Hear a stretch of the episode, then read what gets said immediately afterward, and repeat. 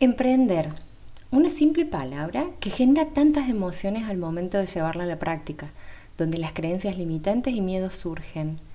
Llegó el momento de superar ese temor a emprender y para ello aquí te comparto unas simples sugerencias que te permitirán avanzar y comenzar de una buena vez por todas. Bienvenido a Activando tu mejor versión, el podcast que te brinda herramientas e inspiración para que acciones en la transformación de tu vida recuperes tu poder personal y crees un emprendimiento rentable que te permita vivir una vida próspera, consciente y con propósito. Todo lo que necesitas se encuentra en tu interior. Aquí te invito a que lo descubras y lo actives para comenzar a vivir desde tu ser, desde tu verdad. Soy Lali Fernández, autora del libro Me Conozco Luego Emprendo, mentor y coach en desarrollo personal y emprendimientos y seré quien te acompañará en la activación de tu mejor versión.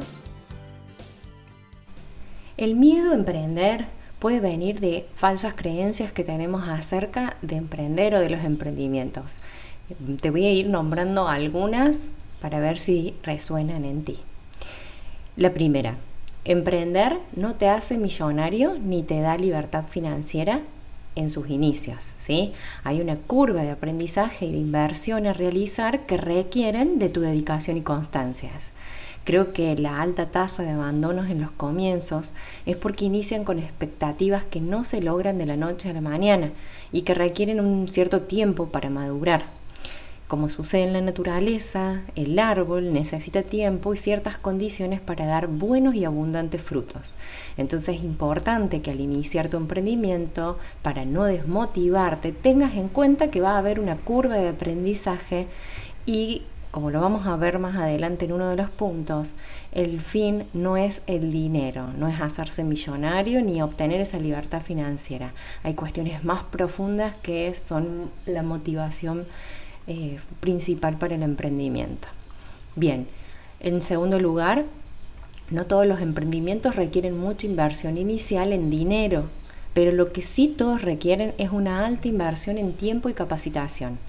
Es importante que tengas en cuenta que en todo inicio la inversión de tiempo en tu emprendimiento es fundamental.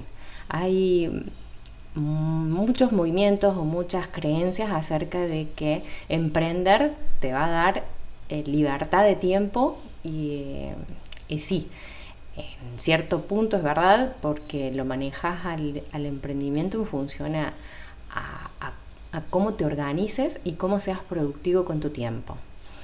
Eh, el tema es que en sus inicios, y depende del modelo de negocio que elijas, necesitas inversión de tiempo sí o sí en tu emprendimiento.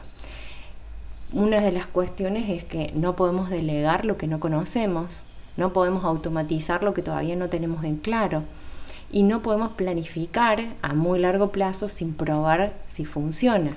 Entonces, al comienzo, el emprendimiento eres solo tú.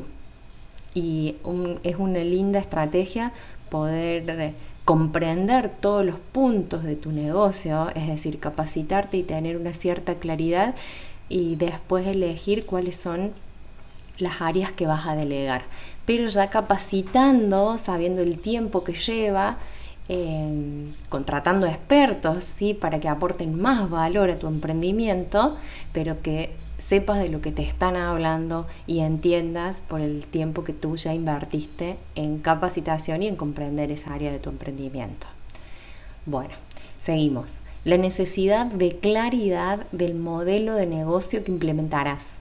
Es importante que sepas cuál es la visión, la misión por la cual nace el emprendimiento y cómo lo vas a adecuar a tu estilo de vida. No es que tu estilo de vida se tenga que adaptar a tu emprendimiento, sino que tienes que buscar cuál es el modelo de negocio que se adecua al estilo de vida que quieres vivir. ¿Sí? Eso es importante que lo tengas en cuenta para no desmotivarte después. En cuarto lugar, por mucho esfuerzo y estudio que hagas, si no entrenas tu mente no servirá de mucho. El primer principio universal nos dice que todo es mente. Por esta razón, puedes esforzarte un montón, pero si tu mente se mantiene atada a creencias limitantes, ese esfuerzo no te llevará a ninguna parte. ¿Sí? Es importantísimo el entrenamiento mental, el poder detectar viejas creencias, creencias que te limitan, poder detectar eh, pensamientos de auto boicot, de miedo, las emociones con las que estás construyendo tu emprendimiento, em, poder tener tu autoobservador totalmente desarrollado y todo eso que vas detectando, que te limita, que te frena, que te da miedo, que te busca mantener en tu zona de confort, poder transformarlo, ¿sí? reeducar tu mente y dedicarle también tiempito a esta parte, que es la parte que nos permite desarrollarnos como persona, la parte del emprendimiento que nos permite crecer. Seguimos. En quinto lugar, primero, ser luego hacer. Generalmente comenzamos al revés. Primero hacemos, por ejemplo, comenzar nuestro emprendimiento con el fin de tener, tener dinero, para luego ser, por ejemplo, ser feliz o sentirte realizado. Entonces, esto redondea un poco el punto anterior del entrenamiento mental. Entonces, para tener resultados, el trabajo comienza por dentro. Sexto, el objetivo principal jamás tiene que ser el dinero, como te lo esbocé en el primer punto. Primero se define qué vas a ofrecer al mundo o a tus clientes para mejorar su vida o para solucionar algún problema y en función a esa mejora determina la contraprestación que quieres recibir. ¿Cuánto estás dispuesto a dar y cuánto quieres ganar por ello. Esa contraprestación hay veces que puede ser dinero y hay otras veces que puede ser algo que estés necesitando y que la otra persona tenga para ofrecértelo. Entonces, en este punto a mí lo que me gusta recalcar es que no trabajamos por dinero, sino por lo que podemos hacer con ese dinero.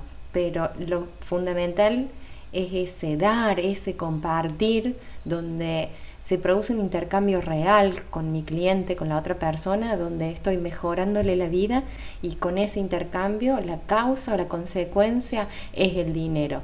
Que el dinero me sirve para poder cumplir otras cuestiones que quiero cumplir personales, ya sea viajar, tener mi propia casa, eh, cambiar el auto, eh, lo que sea que cada uno elija, pero no tener dinero por tener dinero. Creo que eso no es un fin, mm, no es un fin en sí mismo. Por último, el séptimo punto, rodéate de personas que te inspiren, que te apoyen, que compartan tu manera de ver el mundo, te sostengan en el proceso, te aporten el mismo valor que tú le aportas a su vida. Recuerda, como es afuera, es adentro. Los demás son un reflejo de lo que hay en tu interior. Esto es sin juicio a ti y sin juicio hacia las personas que, en este momento están en tu vida, que te están acompañando. Generalmente les pedimos consejo eh, u opiniones a, quienes tenemos cerca, a las personas que amamos, y, a lo mejor puede suceder que estas personas no estén viviendo ese estilo de vida que queremos vivir o no tengan eh, la experiencia para poder orientarnos en, este, en estos temas. Eh, y eso no tiene nada de malo, sino que tenemos que saber cuál es la fuente a la que vamos a recurrir para conseguir esa inspiración, para conseguir las, herramientas que necesitamos para emprender, para ese apoyo en el proceso de esta aventura del emprendimiento. Entonces, ahí saber distinguir. Y a este punto también traigo porque vas a trabajar en tu emprendimiento con otras personas no solamente pueden ser en relación de dependencia, sino que pueden ser que contrates freelance, mentores, personas que colaboren con eh, las cuestiones que estás necesitando, eh, con esa parte que a la que tú no te quieres dedicar y que otras personas tienen esas habilidades y ese conocimiento para aportarte. Bien, con respecto a esto, por más de que no trabajen en relación de dependencia, forman parte de tu equipo. ¿sí? No necesariamente tienen que eh, tener relación de dependencia para que sea un equipo de trabajo. En este caso, te recomiendo o que tengas en cuenta esto de cómo es afuera es adentro, para que no tomes personal las cuestiones que se van hablando, las cuestiones que van trabajando, sino que te permitas aprender de ti acerca de la, eh, a través de, estas, de esta relación con estas personas, ¿sí? Eh, recibo muchos mensajes con respecto a lo que es el trabajo en equipo y a la delegación de, de tareas y que no lo hacen como yo quiero, que no consigo gente capaz, que reniego mucho con esta parte, etcétera, etcétera. Entonces, ahí yo diría, bueno, a ver, observamos el afuera, a ver qué está pasando conmigo, qué pienso acerca de las demás personas, cuánto confío en los demás, ¿Qué, ¿Qué, pienso acerca de mí? ¿Cuánto es el miedo que tengo de delegar? ¿Cuánto es el miedo que tengo de que me roben? Etcétera, etcétera, etcétera. No vamos a entrar en ese punto para poder cerrarlo al último puntito de las creencias limitantes, que son las que nos dan miedo al momento de emprender, es resumir esta ley de cómo es afuera es adentro, que es la ley de correspondencia, para que puedas aprender de tu propio contexto. Así que bueno, espero que te haya servido la información de hoy. Voy a ir mezclando en el podcast eh, lo que es emprendimiento y desarrollo personal y ahora eh, los próximos episodios eh, tengo una planificación más orientada a los emprendimientos con motivo de la apertura de la inscripción al entrenamiento gratuito Me Conozco Luego Emprendo que va a estar comenzando el 23 de septiembre septiembre, sí, lo digo bien, es un entrenamiento de 7 días que da inicio a la apertura de inscripciones al Master Training. Me Conozco Luego Emprendo, así que vamos a estar a trabajando en nosotros mismos, en conocernos, en conectar con nuestros dones y talentos y transformarlos en un emprendimiento. Así que si sientes que es tu momento, te invito a que te puedas inscribir. Te voy a dejar el link aquí en el podcast. Va a estar también en mi blog, en mis redes sociales, porque bueno, ahora estoy invitando a todas las personas a sumarse para que puedan experimentar estos siete días de entrenamiento gratuito y empezar a transformar su vida. Gracias por estar ahí y recuerda siempre escuchar tu corazón, confiar en tu sabiduría interior y ponerte en acción para vivir esa vida próspera, consciente y con propósito que te mereces vivir.